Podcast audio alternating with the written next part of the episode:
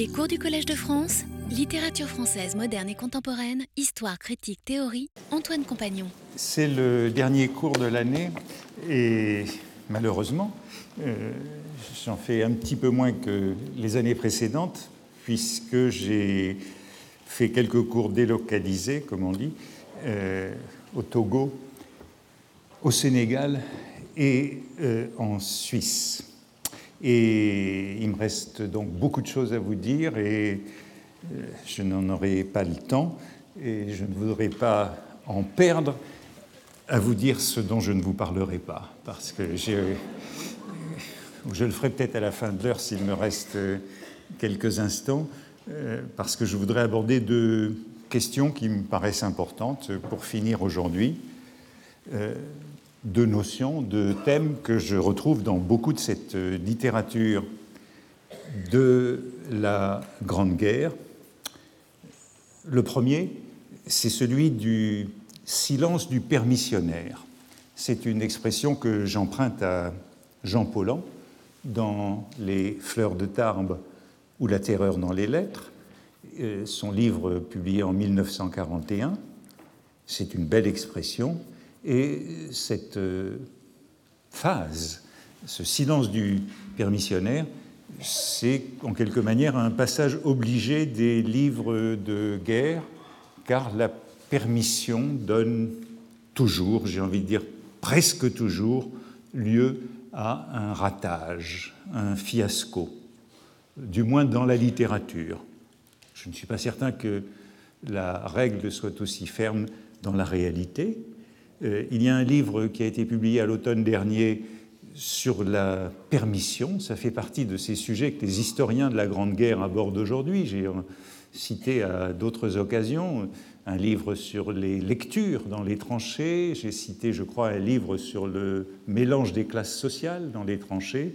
Voilà un livre qui a été publié à l'automne par Emmanuel Cronier, qui a pour titre Permissionnaire dans la Grande Guerre. Et c'est un beau sujet, c'est un sujet qui n'avait pas été abordé. Et bien sûr, dans ce livre, l'auteur a de longs chapitres sur les aspects heureux des permissions, les retrouvailles amoureuses, les retrouvailles familiales, la noce à Paris, puisque tout le monde passe par Paris avant de se rendre dans sa province sur la prostitution euh, massive euh, dans, ses permissions euh, dans ses permissions parisiennes, sur l'alcool et donc sur les plaisirs des permissions. Mais dans cet ouvrage, l'historienne ne dissimule nullement les difficultés, les désillusions, les angoisses liées aux permissions, l'absence de sas de décompression entre l'avant et l'arrière. Tout ce qu'il y a entre l'avant et l'arrière durant la Grande Guerre, c'est le voyage en train. Le voyage en train qui sert de transition et euh, qui permet de, un temps soit peu, de se préparer soit euh, à l'arrière, soit à l'avant au retour. Et on assiste dans ce livre à ces difficultés, hein, difficulté du retour à la vie civile, euh, séparation du groupe dont l'on est proche, et puis euh, très vite ensuite l'arrachement de la famille. Si bien qu'on trouve dans beaucoup de témoignages que le meilleur moment de la permission, c'est le moment où l'on va arriver. La permission est attendue, elle est aussi redoutée et c'est un moment éminemment ambivalent. Euh, Alain écrit, le philosophe, hein, qui a beaucoup écrit sur la guerre, écrit euh, dès 1915, je crois, à des amis, huit jours de permission, hein, puisque ces permissions sont en principe d'une semaine, huit jours de permission, c'est comme un homme qui serait pendu deux fois. Euh, ce qui, je crois, donne bien l'état d'esprit de ce que représente la permission. Et il me semble que en littérature, euh, la permission est presque toujours malheureuse.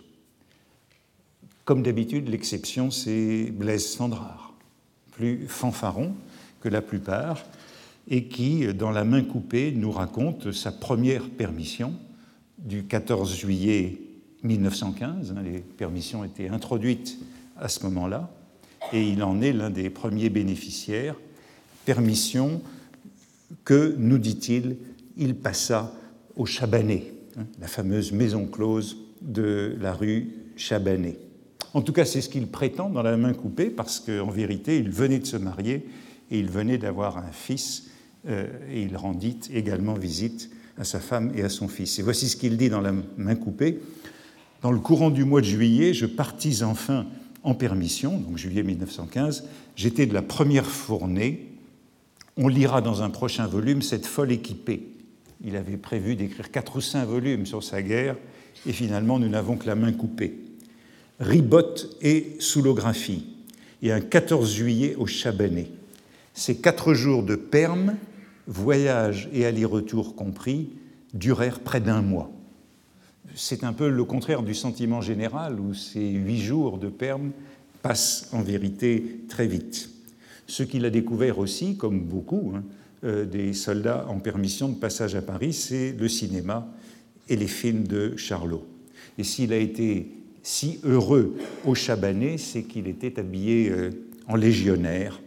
Il était légionnaire, on l'a dit. C'est déguisé en légionnaire que je passais ma perme à Paris, et c'est grâce à cet uniforme glorieux et légendaire que je fus si bien accueilli au Chabanais. Euh, il parle souvent de cette sous-maîtresse du Chabanais qui, me prenant dans ses bras lors de ma permission à Paris, m'appelait le petit légionnaire de son cœur. C'est donc resté pour lui une sorte de moment mémorable. Alors qu'ailleurs et presque partout, euh, la permission se révèle une épreuve et confronte à l'indicible de l'expérience vécue. Cette permission a un double, un autre lieu commun littéraire, tout aussi paradoxal et sans doute euh, historique, non seulement littéraire, c'est l'autre thème dont je voudrais parler aujourd'hui, après le silence du permissionnaire, c'est celui que je qualifierais de nostalgie du front. Euh, et cette fois-ci, j'emprunte l'expression nostalgie du front à un article assez singulier du jésuite scientifique Teilhard de Chardin. Et par nostalgie du front, il désigne cet étrange état de manque qu'éprouve le soldat lorsqu'il s'éloigne de l'atrocité de la ligne, des obus, des barbelés, des mitrailleuses, comme si ceci était devenu son élément naturel, à la fois détesté et euh, irremplaçable. Voici ce qu'il écrit, qui n'a pas éprouvé, en permission, en se retrouvant au milieu des gens et des choses qui l'accueillaient comme autrefois, cette impression mélancolique d'être un étranger ou un disproportionné, comme si entre les autres et soi se fût creusé un abîme visible d'un seul côté, pas du leur, justement. Teilhard note justement cette euh, disproportion qui nous fait penser au fragment de Pascal sur la disproportion de l'homme hein. euh, entre celui qui a connu l'horreur et les autres. Il y a donc un fossé, cet abîme qui n'est vu que d'un seul côté. Ce fossé qui lui donne un sentiment d'étrangeté et le fait voir le monde autrement. Et au fond, ce sentiment de nostalgie du permissionnaire, c'est l'exacerbation d'un sentiment qu'on rencontre dans toute vie communautaire, y compris dans la vie militaire, hors de l'état de guerre. Euh, je trouvais une expression tout à fait comparable dans un livre qui est un petit peu un modèle de toute cette littérature de guerre. C'est le livre de Lucien Descaves que j'ai cité il y a longtemps, Les sous-offs, qui écrivait, donc c'est en 1889, Nostalgie encore, quoi qu'on dise, l'ennui qui pèse sur le permissionnaire au bout de quelques jours d'absence. C'est au pays et non plus à la caserne qu'il est dépaysé. Ce sentiment du dépaysement à l'envers. Hein. Il y a la nostalgie euh, au front ou à la caserne du soldat, le mal du pays, mais il y a la nostalgie du permissionnaire après quelques jours d'absence. Là, le mot, c'est pas encore cafard, hein, puisque je vous ai dit qu'il viendrait seulement en 14, mais c'est l'ennui du permissionnaire, euh, ce sentiment de n'être pas ou plus chez soi en permission. Alors c'est le propre de toute vie communautaire, bien sûr, mais la guerre euh, en est en quelque sorte un paroxysme, un fort exemple, avec ce petit groupe de soutien, hein, l'escouade, la section. Beaucoup de textes parlent de ce petit groupe qui permet de supporter l'horreur de la guerre, hein, le petit groupe solidaire, et c'est ce petit groupe qui peut donner le sentiment que la vraie vie est ailleurs qu'au pays et faire de la permission une expérience euh, doublement déroutante, à l'aller et au retour, et donc euh, déchirante. La permission, c'est la perme, comme euh, je l'ai déjà exprimé avec la citation de Sandra. La perme, abréviation de permission, apocope, c'est un terme qui n'est pas nouveau en 1914, c'est un ancien terme de caserne. Il est noté dans le livre de Doza sur le langage des poilus. Et il y a une variante orthographique qui peut être intéressante. Euh, voici une illustration. Vous voyez que perm est écrit P-E-R-M apostrophe. L'orthographe euh, perm est plus courante. Hein. Petit souvenir du front. À ma prochaine perm, je vous apporterai. Euh, certains écrivent Perme de cette façon, hein, comme Duhamel euh, ou Jules Romain. Euh, c'est aussi ce que je trouve dans le livre de Gaston Hainaut, que je vous avais cité il y a quelques semaines sur le langage des poilus. Hein. Je pars en perme, tu parles que je vais me faire péter le fouifoui. c'est sous le mot fouifoui. il est en perme, il dégorge son pimpeno. Euh, c'est au mot pimpeno. Euh, donc, euh, c'est toujours sperme, P-E-R-M, mais l'orthographe P-E-R-M-E e est plus courante, c'est celle que je trouve chez Barbus, Dorgelès, Monterland, Proust, Giono. cette perme, c'est une obsession omniprésente dans les lettres mais on l'a vu, elle est à peine commencée qu'elle est déjà finie, elle passe comme un rêve, elle est à la fois lumineuse et sombre, et il y a toujours ce même sentiment de vanité. En voici un exemple dans le songe de Monterland. C'est dans trois semaines ma perme, dit Priné, hein, de l'aspirant, l'ami d'Alban, celui qui a peur. Puis, après un petit moment, peu, je dis ça, mais après quatre jours, je ne saurais plus quoi faire. Donc le même sentiment que euh, décrivait Lucien Descaves pour la caserne. Encore un silence et il demanda Est-ce que tu penses quelquefois à la mort hein? Cette irréalité de la permission est bien liée à cette euh, expérience de la mort au retour. Dès le feu de Barbus en 1916, la permission est ratée il y a un chapitre qui est intitulé La permission, c'est l'un des premiers chapitres du livre d'ailleurs, et euh, c'est l'histoire de Deudor qui part en permission, quatre jours je crois, et qui ne parvient pas à rejoindre sa femme. Sa femme n'a pas obtenu de laisser passer pour venir à sa rencontre au lieu de rendez-vous qui était chez ses parents. Et il a donc euh, passé sa permission à s'ennuyer. C'est ce thème de l'ennui souvent rencontré, mais qui est renversé des tranchées et du cantonnement à la permission. Il revient, bien sûr, il doit faire le récit de sa permission, et cette permission, c'est le cafard. Raconte-nous ça, petit, c'est pas une histoire, dit Eudore. Alors tu disais que tu avais le cafard entre tes vieux. Hein?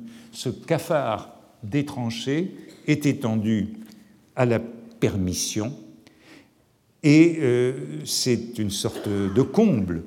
Ensuite, il rejoint enfin sa femme, mais il tombe en chemin sur des camarades égarés hein, cette zone plus ou moins militaire.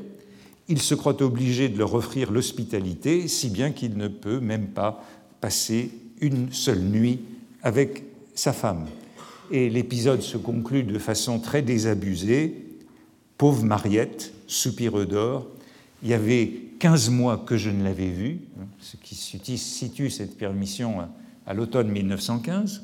Il y avait 15 mois que je ne l'avais vue, et quand est-ce que je la reverrai et est-ce que je la reverrai Ce fiasco est là, je le dis, à peu près partout, et à la fin de euh, la, le feu, à la fin du feu, nous avons cette sorte d'épreuve de vérité de la permission.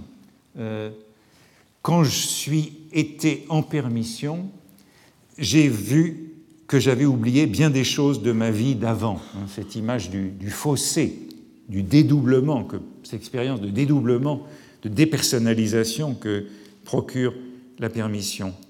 Il y a des lettres de moi que j'ai relues comme si c'était un livre que j'ouvrais, et pourtant, malgré ça, j'ai oublié aussi ma souffrance de la guerre. On est des machines à oublier. Je reviendrai sur cette expression qui a une assez grande fortune. On est des machines à oublier. Les hommes, c'est des choses qui pensent un peu et qui surtout oublient. Voilà ce qu'on est. Alors il y a donc euh, dans cette euh, permission un moment euh, d'activité. J'ai beaucoup parlé de la guerre comme attente, il y a une sorte de frénésie d'action, il faut en faire le plus possible pendant ces quelques jours, mais partout cette sorte de, de voile d'irréalité qui frappe l'expérience du retour au pays. Et cette découverte de l'arrière où la vie continue comme avant, c'est ça qui donne ce sentiment d'irréalité. Elle est dans tous les livres. Ici, chez Dorgelès, euh, où on parle de l'arrière. Ah, ce retard, tu crois pas qu'ils en parlent? Non. Mais à Paname, ils ne savent plus que c'est la guerre. Personne n'y pense, sauf les vieilles qui ont leur môme au front. Les ménesses, les prostituées, ont jamais été si girondes. J'ai retrouvé des poteaux qui gagnent 20 francs par jour. Euh, tiens, un gars qui avait une petite tôle où il fait la réparation de bicyclettes, il est millionnaire maintenant, il fume des cigares à bagues que tu n'oserais pas y toucher. Et ce peuple au cinéma, dans les bars, partout, tu peux aller te propager aux Champs-Élysées pour voir les riches, ils sont encore tous là, t'en fais pas. Pour eux autres, c'est comme si la guerre était à Madagascar ou chez les Chinois. Je te jure qu'ils ne se frappent pas pour la campagne d'hiver, c'est le fricot. Je te dis, le grand fricot, oui, j'ai vu ça en perme, approuva un des nouveaux. Le narrateur du coin de l'œil regarda l'intrigant. T'as rien vu du tout, dit-il, on n'a pas le temps de se rendre compte en une semaine. Donc la perme et la semaine, voilà le fond de la morale de tout récit de permission. Hein, cette euh, fracture, ce fossé, et on n'a pas besoin d'aller chercher du côté de chez Proust et du fameux permissionnaire du temps retrouvé, hein, qui est collé à la vitrine des restaurants parisiens et stupéfait que les gens dînent, aillent au théâtre, s'amusent comme autrefois. Voici cette page célèbre du temps retrouvé. À l'heure du dîner, les restaurants étaient pleins et si passant dans la rue, je voyais un pauvre permissionnaire, hein, pauvre permissionnaire, cette expression figée, échappé pour six jours au risque permanent de la mort et prêt à repartir pour les tranchées, arrêter un instant ses yeux devant les vitrines illuminées, je souffrais comme à l'hôtel de Balbec quand des pêcheurs nous regardaient dîner, mais je souffrais davantage parce que je savais que la misère du soldat est plus grande que celle du pauvre, les réunissant toutes, et plus touchante encore parce qu'elle est plus résignée, plus noble, et que c'est d'un hochement de tête philosophe, sans haine, que prêt à repartir pour la guerre, il disait en voyant se bousculer les embusqués, ce grand thème des embusqués aussi présent, retenant leur table, on ne dirait pas que c'est la guerre ici. Puis, à 9h30, alors que personne n'avait encore eu le temps de finir de dîner, à cause des ordonnances de police, on éteignait brusquement toutes les lumières et la nouvelle bousculade des embusqués arrachant l'or par-dessus aux chasseurs du restaurant où j'avais dîné avec Saint-Loup un soir de perme, encore la perme, avait lieu à 9h35 dans une mystérieuse pénombre de chambre où l'on montre la lanterne magique de salle de spectacle servant à exhiber les films d'un de ces cinémas vers lesquels allaient se précipiter dîneurs et dîneuse. On retrouve ce cinéma hein, omniprésent et dont c'est le grand moment que cette période. Alors cette expérience, elle est partout, hein, de ce contraste entre la vie qui continue à l'arrière, comme si de rien n'était, et le retour du permissionnaire. on la trouve aussi dans le feu de Barbus. Hein. Euh, la voici, c'est l'heure où dans les théâtres de Paris, constellés de lustres et fleuris de lampes, emplis de fièvres luxueuses, de frémissements de toilettes, de la chaleur des fêtes, une multitude encensée rayonnante parle, rit, sourit, applaudit, s'épanouit, se sent doucement remué par les émotions ingénieusement graduées que lui a présentées la comédie, où s'étale, satisfaite de la splendeur et de la richesse des apothéoses militaires qui bondent la scène du music hall.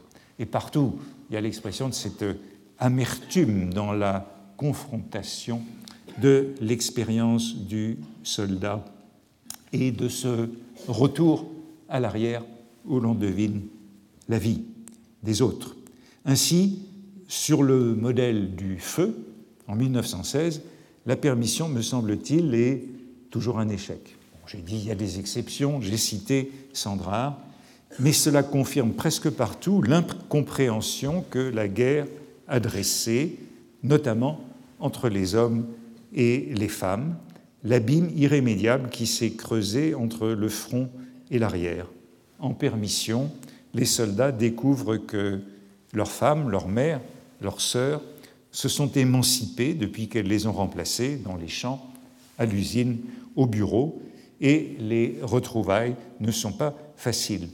Je prends un exemple chez Jules Romain dans Verdun, ce livre, ce grand livre synthétique qui est publié en 1938, hein, plus tardif, Jules Romain, je l'ai déjà dit, il n'a pas connu le front, mais c'est un livre profondément documenté.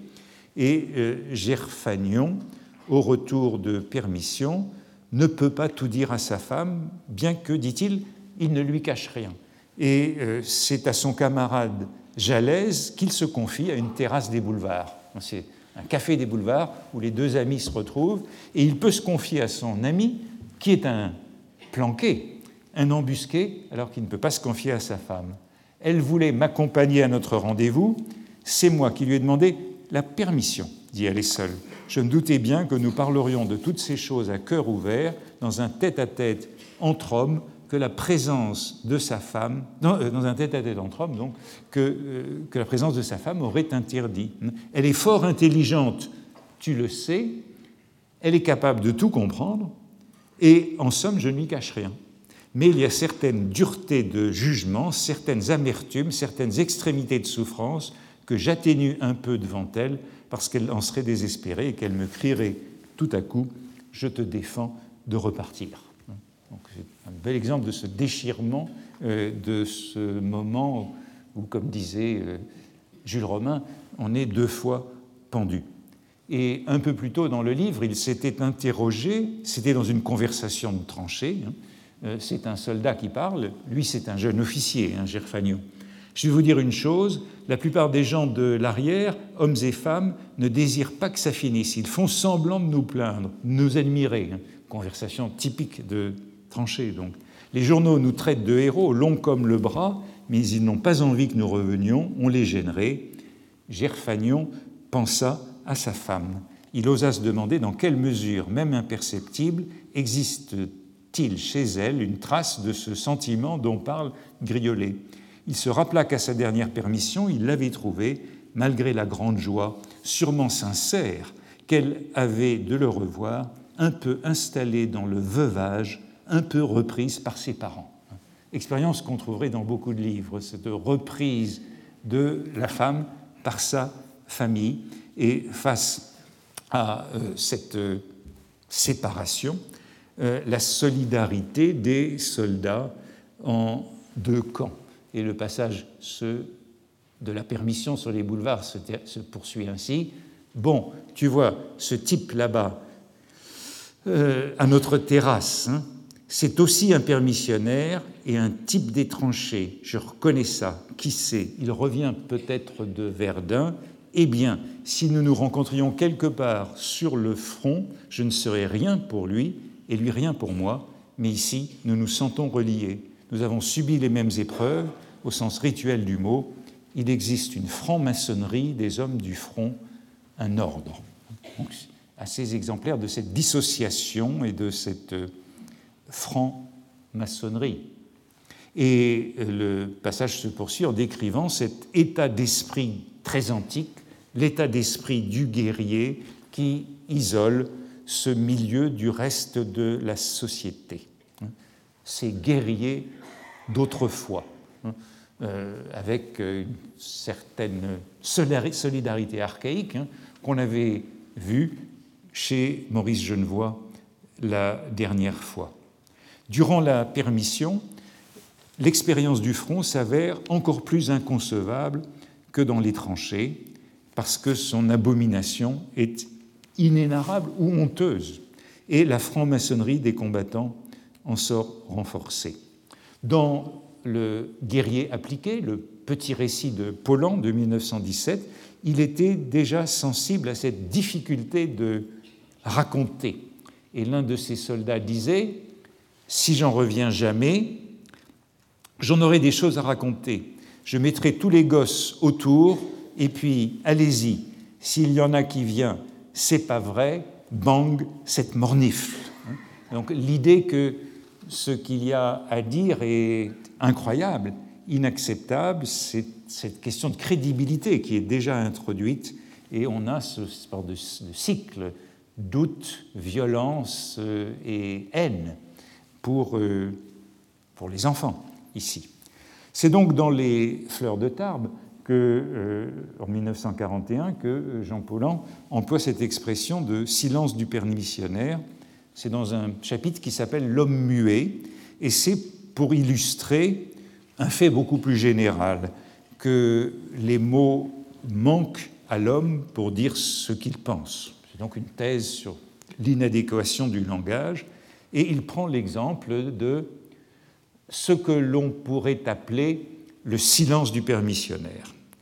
De quoi euh, chacun sait que les soldats de 1914, quand ils allaient chez eux en permission, demeuraient muets, de quoi la propagande pacifiste a tiré grand parti donnant pour cause du silence, d'une part, l'horreur des guerres, qui serait proprement indicible, de l'autre, la mauvaise volonté de la famille du soldat, qui de toute façon eût refusé de comprendre.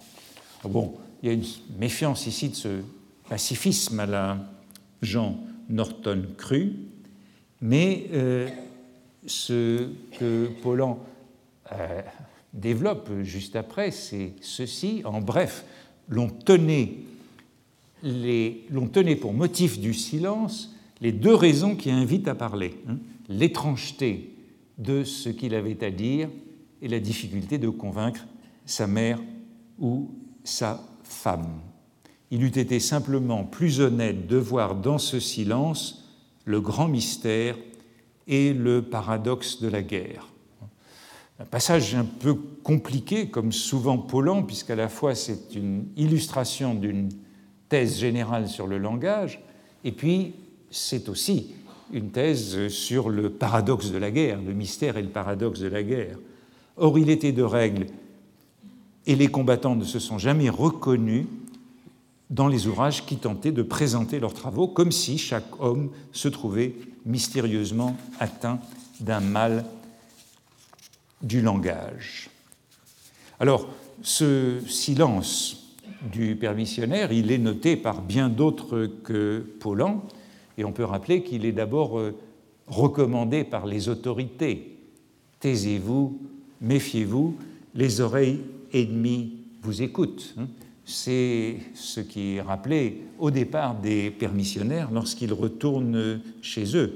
Et beaucoup de témoignages montrent que, au début, en 1914-1915, on a raconté ses misères, puis euh, euh, voici comment dans la baïonnette que je vous ai déjà montrée, euh, cette instruction est moquée. Méfiez-vous, taisez-vous. et vous vous souvenez, je crois, de, je crois que je vous ai déjà cité cette phrase de Sulfard à la fin du feu qui revient à Rouen et sa concierge qui lui dit euh, Ne me racontez plus ces histoires de tranchées, on en a les oreilles rebattues. Hein. À partir de 1916, nombreux sont les témoignages qui montrent que on ne veut plus tellement entendre parler de ces histoires de tranchées et que le silence euh, est d'abord requis pour euh, profiter de sa permission, ce qui accroît ce fossé entre les mondes. Paulan n'avait pas de réponse. Le texte de Paulan est un petit peu compliqué. Il interprétait ce silence du permissionnaire à la fois comme un symptôme du mal du langage en général hein, et comme euh, une spécificité de la névrose de guerre ou de l'après-guerre, l'impossibilité de raconter. Et il le qualifiait en tout cas de mystère ou de paradoxe.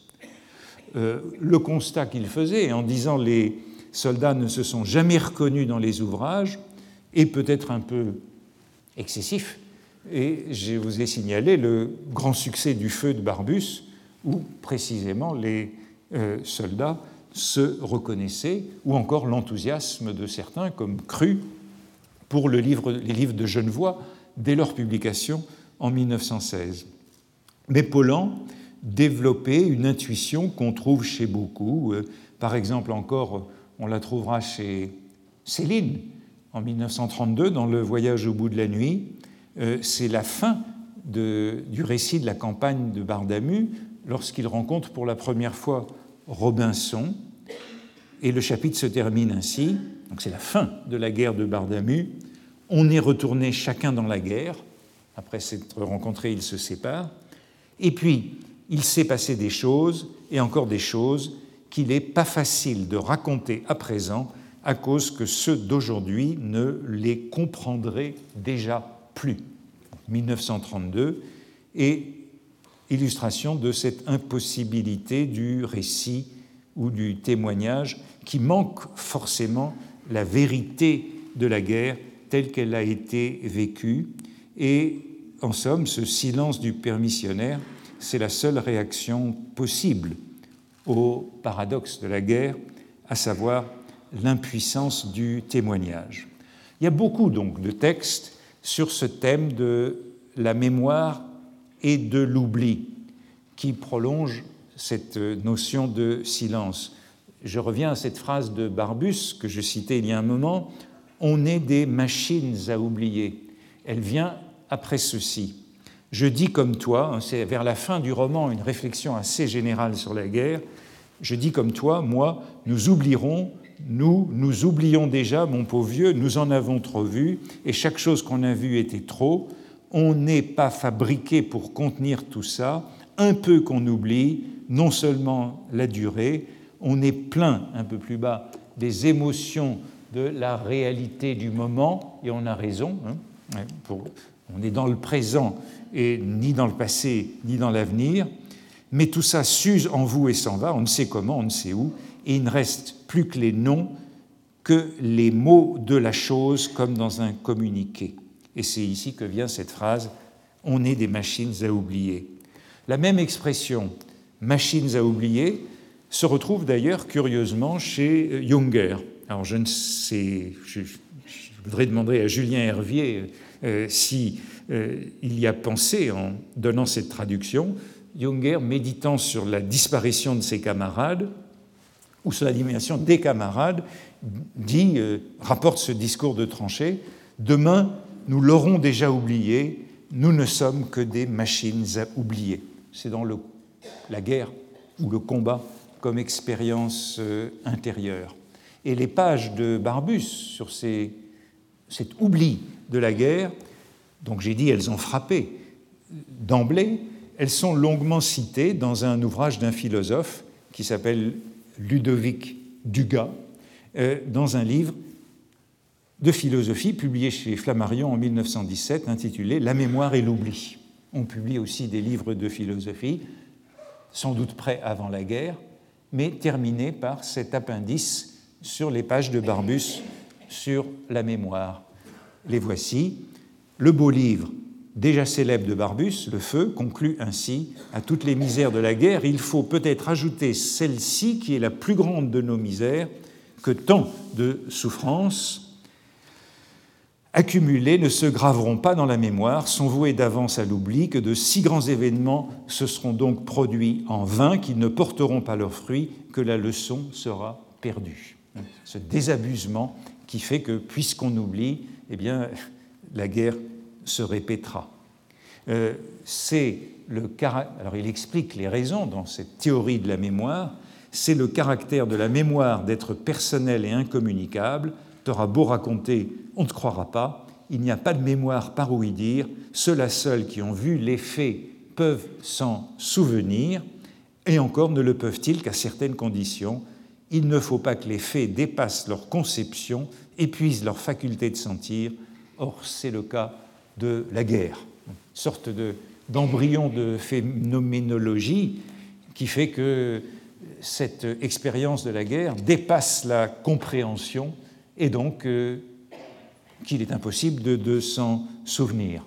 Voilà cette théorie de la mémoire. Hein. Nous savons que la mémoire est une intégration, une systématisation qui se poursuit sans cesse. Or, les faits de guerre sont rebelles à la systématisation en raison de leur caractère d'étrangeté, d'exception.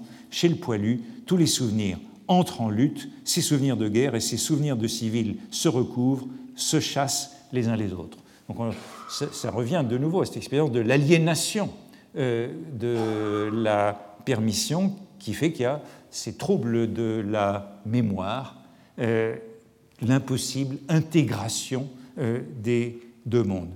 Cette expression, j'ai dit, machines à oublier, a marqué beaucoup. On la, retrouve chez Romain Roland, qui l'utilise dans ses textes contemporains. Et curieusement, je l'ai retrouvé euh, dans un des plus importants discours du général de Gaulle, euh, lecteur de Barbus, donc, euh, dans un discours de 1947 pour la fondation, le lancement du RPF. C'est l'ouverture de ce discours du 30 mars 1947. On a dit que les hommes sont des machines à oublier, entre guillemets. Sans doute, après les vastes événements qui forgent les destins du monde, la nuée noire des soucis, des misères, des médiocrités où se débattent les peuples épuisés, vient-elle obscurcir les souvenirs les plus éclatants Mais c'est alors que les âmes bien trempées se reportent au contraire aux grands devoirs qu'elles ont servis, aux grandes actions qu'elles ont accomplies, afin de tirer du passé l'espérance dans l'avenir. Donc, général de Gaulle, bien sûr, s'élève contre ces machines à oublier. Et puis, il se souvient encore de la phrase dans une lettre de remerciement de 1966 à Claude Mauriac pour un roman intitulé L'oubli, roman dont j'avais parlé dans mon cours sur 1966 il y a quelques années, justement, sans connaître cette lettre. Barbus a écrit Nous sommes des machines à oublier. Vous, en écrivant L'oubli, vous faites sentir comment tourne une de ces machines. Beau compliment au romancier. En tout cas, c'est une expression qui a marqué jusqu'au général de Gaulle en 1966. Je ne sais pas s'il a lu Barbus lorsqu'il était prisonnier en Allemagne en 1916. En tout cas, voici ce paradoxe hein, de Barbus, analysé dès 1917 par ce philosophe, Dugas, il faudrait qu'on se rappelle pour qu'il n'y ait plus de guerre. Hein. Il y a à la fois la nécessité de se rappeler, de témoigner, et l'impossibilité de se rappeler. Et c'est aussi ce qu'exprime euh, Junger dans ses pages de, de, euh, la guerre euh, comme expérience intérieure. voici encore cette ambivalence, cette fois-ci chez Dorgelès. Hein. Faut-il ou non se souvenir? Il me semble que ma vie entière sera éclaboussée de ces mornes horreurs que ma mémoire salie ne pourra jamais oublier. Je ne pourrai plus jamais regarder un bel arbre sans suppiter le poids du rondin, etc. Donc ça, c'est le poids de la mémoire.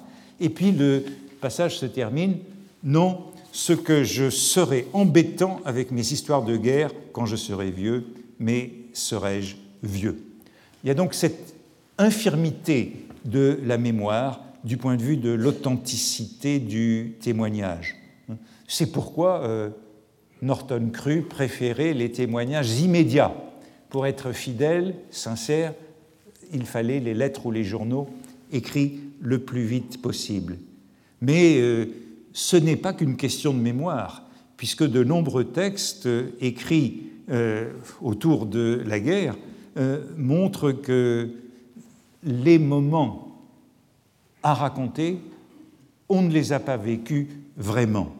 Par exemple, dans la comédie de Charleroi, Drieux-La Rochelle va jusqu'à avancer, et il n'est vraiment pas le seul, que dans le feu de l'action, au moment de l'assaut ou de la retraite, c'est un autre moi qui agit, qui se met en mouvement. Euh, plus tard dans la journée, donc il parle du début de la journée de euh, la bataille de Charleroi, donc un début lucide. Plus tard dans la journée, quand j'ai fait des mouvements pour tour à tour sauver ou perdre ma peau, ce n'était pas moi dont il s'agissait, je n'étais que réflexe. Un réflexe, c'est un des grands principes de la vie qui s'impose. Il ne s'agissait pas de ma petite personne, mais de principe. On ne peut donc pas témoigner de ce qui n'a pas été vécu avec clairvoyance, de ce qui a été vécu dans un état second, de ce qu'un autre moi, disparu une fois l'action terminée, a vécu à votre place. Et ce philosophe du gars dont je parlais tout à l'heure, c'est celui qui a introduit le terme de dépersonnalisation, d'aliénation de la personnalité dans ces moments euh, d'action. Et Paulan faisait exactement la même remarque. Paulan, ne l'oublions pas, c'est le fils de Frédéric Paulan, philosophe de euh, toute cette philosophe et psychologue. Et dans le guerrier appliqué de Paulan, il y a exactement le même type de remarque au moment de l'assaut. Hein, c'est à la fin du livre, et le personnage sera blessé. Il fait la même, distinction que euh, Drieux-La Rochelle. Il y avait dans tous les événements que je viens de dire et dès l'instant où ils arrivèrent, une part de souvenir par quoi je les ai gardés et je les tiens fermement comme ils me tiennent. Autrement dit, tout ce que j'ai raconté jusqu'ici, euh, je m'en souviens, ça fait partie des événements que euh, j'ai vraiment vécus. Euh, et puis il poursuit, pour ce qui suit, il en va bien autrement. Il est sûr que j'ai dû m'échapper à moi-même dans le moment où nous avons franchi pour l'attaque le parapet de la tranchée. Donc je me suis échappé à moi-même à partir de ce moment de l'action, et donc il n'y a plus de récit fidèle, il n'y a plus de souvenir assuré, puisque c'est un moment de perte de soi. Il, se, il reprend son récit simplement lorsqu'il se retrouve sur le lit de l'hôpital, blessé, ce personnage, et qu'il, au fond, ressaisit son corps blessé, mais je touche ma cuisse, elle est couverte de mon sang, qui coule encore et qui coule encore. Alors un sentiment nouveau de liberté commence de lever en moi et me parcourt. Il devient des milliers et des milliers d'idées. Je me reconnais par elles, délivré de tout cet effort, de ces joies, etc. Donc c'est un autre moi. Il y a un moment euh, entre ces deux passages, il y a l'attaque, il y a la blessure, et tout ça, on ne s'en souvient pas. Euh, et voici la conclusion nous avions dû éprouver un plaisir très grand en prenant d'assaut la tranchée allemande, mais je ne puis me le rappeler, et plus certainement, il n'y avait en nous dans ce moment d'autre conscience que celle immédiate et sans mémoire de nos actes. Euh, Drieux-La Rochelle parlait de ses réflexes, il n'était plus que réflexe dans l'attaque, et euh, Paulan parle de cette conscience immédiate et sans mémoire de nos actes ce qui nous renvoie à cette notion d'immédiateté que j'avais évoquée dans les premières leçons, cette immédiateté bergsonienne, hein, ces données immédiates de la conscience que le récit de guerre voudrait pouvoir relater, mais qu'il échoue à relater parce que ces moments sont vécus par un autre moi. Et au fond, euh, dans tous ces récits, euh, ce moment euh, qui est vécu euh, par, par, un autre que l'on trouve chez Drieux-La Rochelle, chez, chez, un peu partout, c'est le moment où arrive, où intervient toujours le, hasard. S'il y a toujours un voisin qui est mort dans ces scènes. Lorsque Paulan se réveille blessé, lorsque euh, lorsque Drieux-La Rochelle, dans ce cri d'Argeville que je décrivais la semaine dernière, euh, pousse ce cri inhumain, eh bien, euh, il y a un autre qui tombe à côté de lui. Et il y a toujours à la fois le hasard d'avoir survécu et la culpabilité de survivre aux voisins. je saute un peu parce que je n'ai plus tellement de temps. Et je voudrais passer à cette nostalgie du front euh, liée à ce silence du permissionnaire qui est un peu l'autre côté, et je saute sur les passages qui auraient dû me servir de transition, mais euh, tant pis, pour aller à euh, cette nostalgie du front qui est évidemment une expression paradoxale, puisque c'est seulement au front qu'on a le mal du pays. Hein, la nostalgie, c'est la maladie du soldat. Euh, et on dit que c'est une maladie qui affecte plus, dans la guerre de 14, plus les paysans que les citadins, parce que les citadins sont habitués à l'anonymat, à se lier plus facilement, alors que les paysans sont plus dépendants de structures euh, traditionnelles. Mais ce dont je veux parler, ce n'est pas de la nostalgie au front, mais de la nostalgie du front, cette mélancolie paradoxale que le soldat éprouve en quittant la ligne de feu, le champ de bataille, et qui fait partie tout de même, au moins depuis l'Odyssée, du difficile retour du guerrier, à qui tout ce qui suit semble banal, médiocre, dérisoire. Hein, c'est cette déconnexion qui suit la guerre et qui est toujours euh, une odyssée. Philippe Barès, livre dont je n'ai pas parlé malheureusement, qui est le fils de Maurice Barès, a publié un livre intitulé La guerre à 20 ans, publié en 1924, et le dernier chapitre de ce livre a pour titre Nostalgie du large. Cette idée du large, le front comme, comme haute mer, hein, haute mer et Nostalgie du large, et qui est daté du 11 novembre 1918, le jour de l'armistice, et où on lit ces mots Un jour d'allégresse sans doute, ce 11 novembre, mais aussi le début de quelle nostalgie? Point d'exclamation. La guerre est devenue la vie et la paix est vue comme, euh, comme une permission qui n'en finit pas avec toute euh, l'ambivalence de la permission que j'ai décrite jusqu'à présent. Vous vous souvenez de l'expression de Monterland que je citais il y a un certain nombre de séances euh, La guerre, c'est le collège en grand. Et on peut dire la même chose, la paix, c'est la perme en grand, avec toute l'ambiguïté de cette expression de grande perme, puisque la grande perme, ça veut dire deux choses. Ça veut dire à la fois, comme dans cette image, la grande perme, c'est un dessin de la baïonnette, la légende en bas, je t'avais bien dit en partant qu'il n'aurait pas ma peau. Donc c'est un dessin de janvier 19. La grande perme, c'est la paix. Mais la grande perme dans la guerre aussi, c'est la mort. Être tué, c'est partir en grande permission. Voici un passage du dictionnaire euh, de Gaston Hainaut euh, sur des expressions ironiques relevées par les Boches perdre ses positions.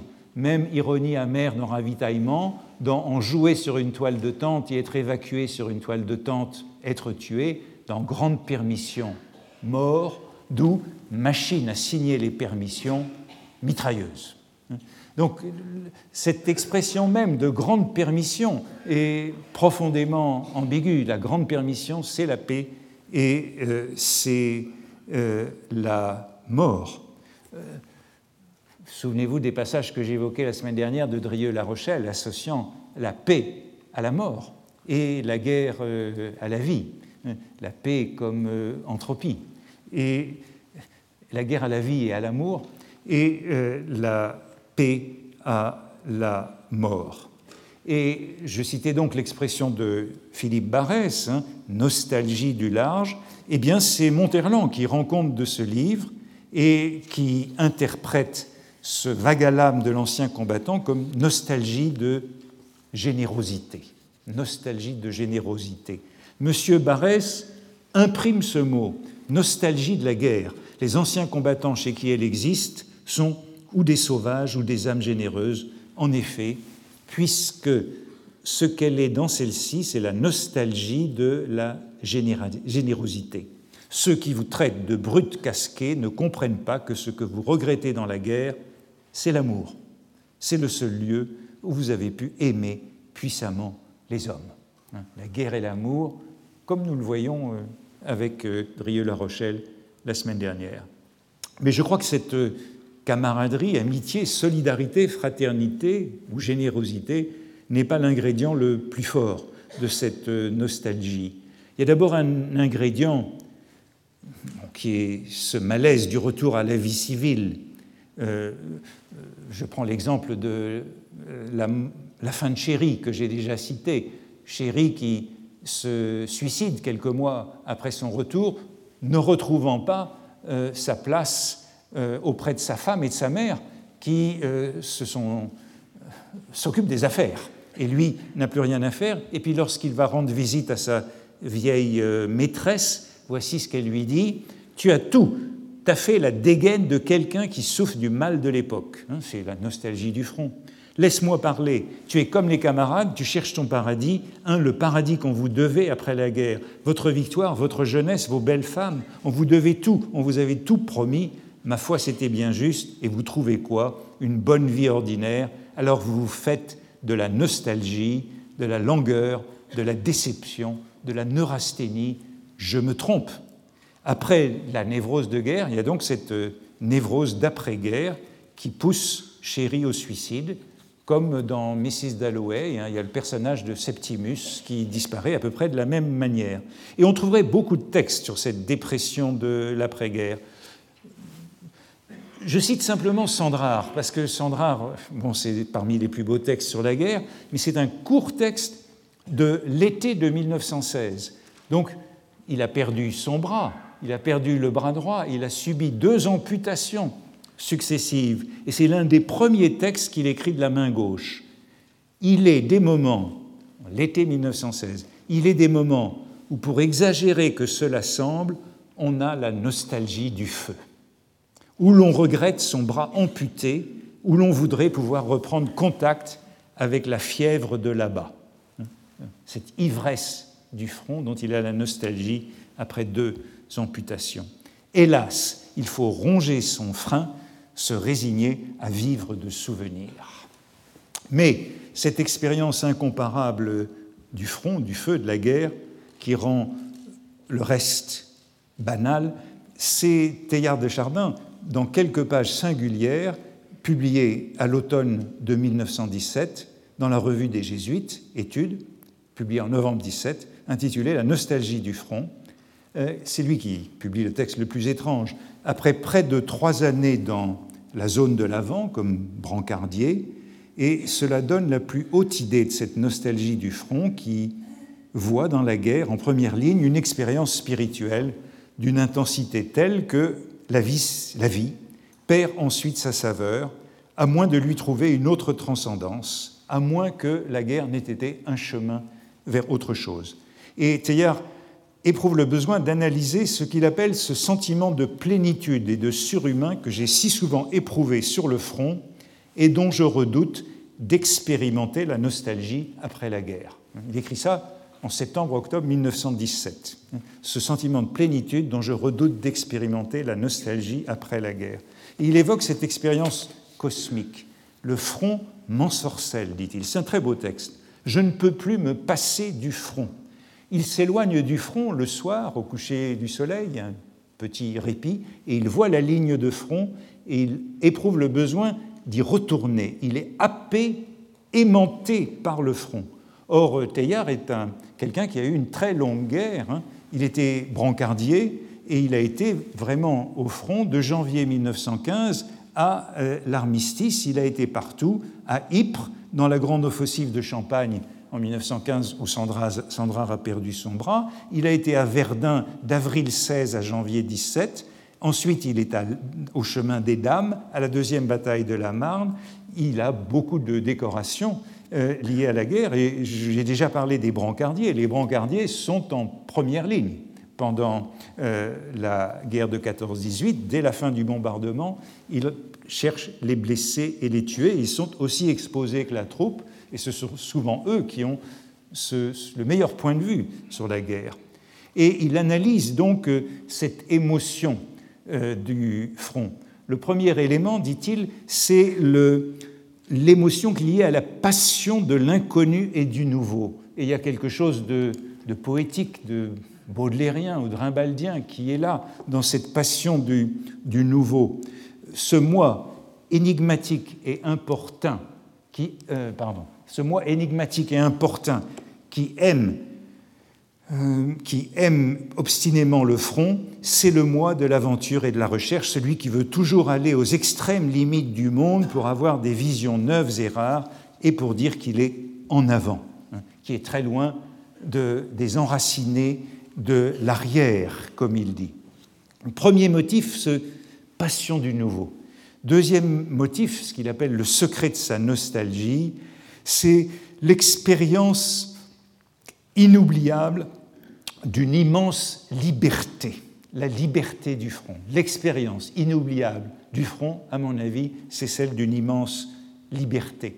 Alors j'avais parlé de cette liberté il y a de nombreuses semaines à propos des, vacances, ce sentiment de vacances, d'oisiveté que le soldat éprouvait dans le front. Mais c'était une liberté matérialiste que celle-là. Lorsque Teilhard de Chardin parle de cette liberté, c'est une liberté spirituelle, la disparition du fardeau des conventions sociales, la déroute de l'esclavage quotidien. C'est donc une liberté métaphysique, une liberté ontologique, comme une indifférence ou une sérénité supérieure, un affranchissement intime, jusqu'au paradoxe, puisque Teilhard écrit Aller en ligne, personne ne me contredira, c'est monter dans la paix. Aller en ligne, c'est monter dans la paix.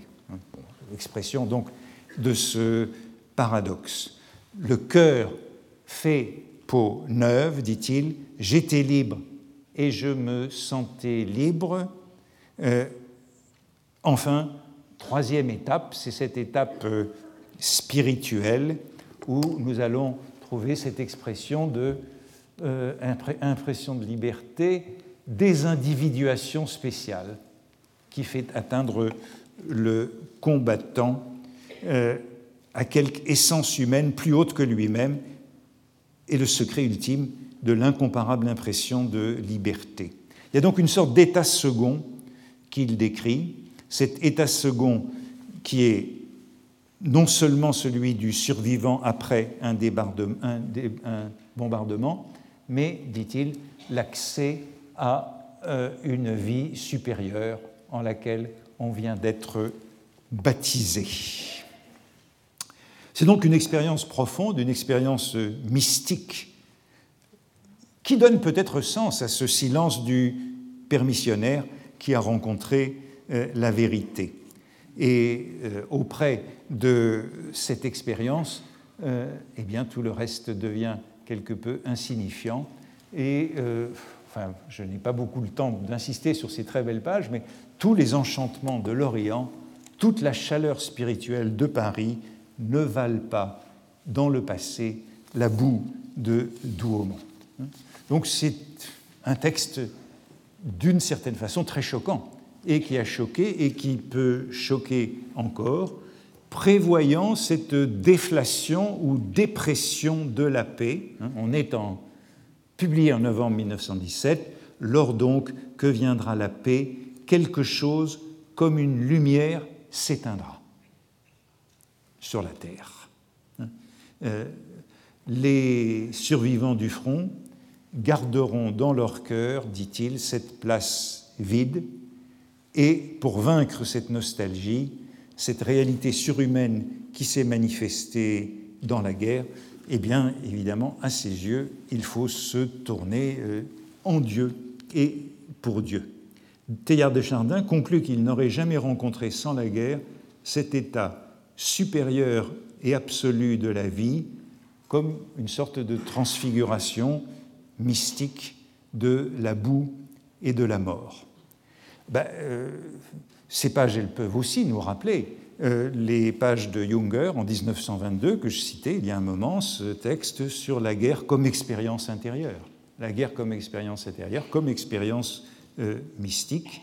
Mais chez Théard de Chardin, elle mène à cette réalité surhumaine. Alors, malheureusement, il va falloir que je m'arrête.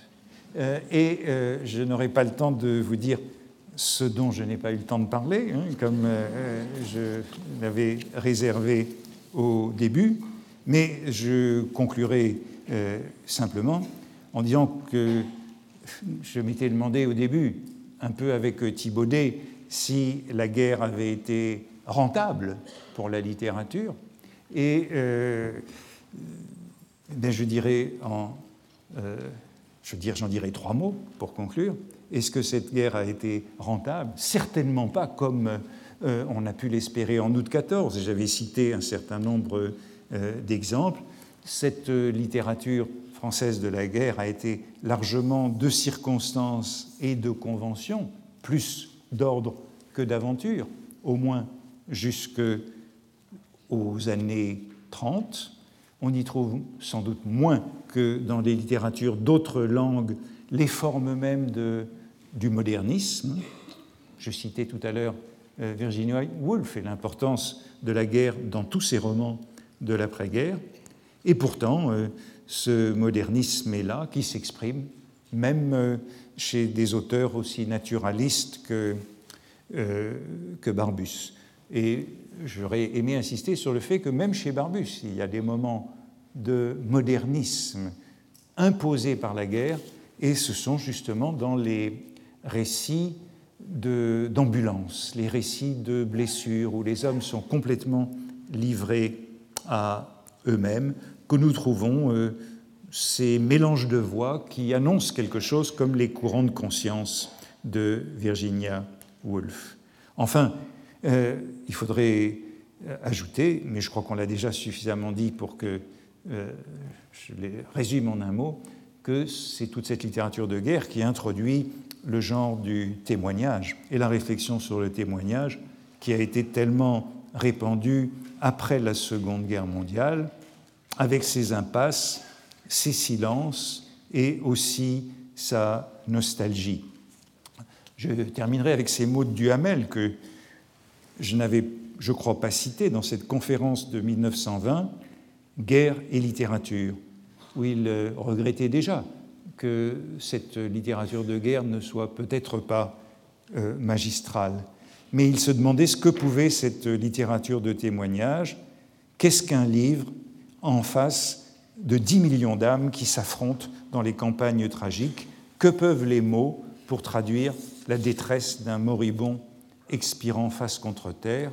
Certes, les témoins ont fait ce qu'ils ont pu, mais ils n'étaient que des hommes, disait Duhamel, pour euh, parler de cette littérature produite jusque-là.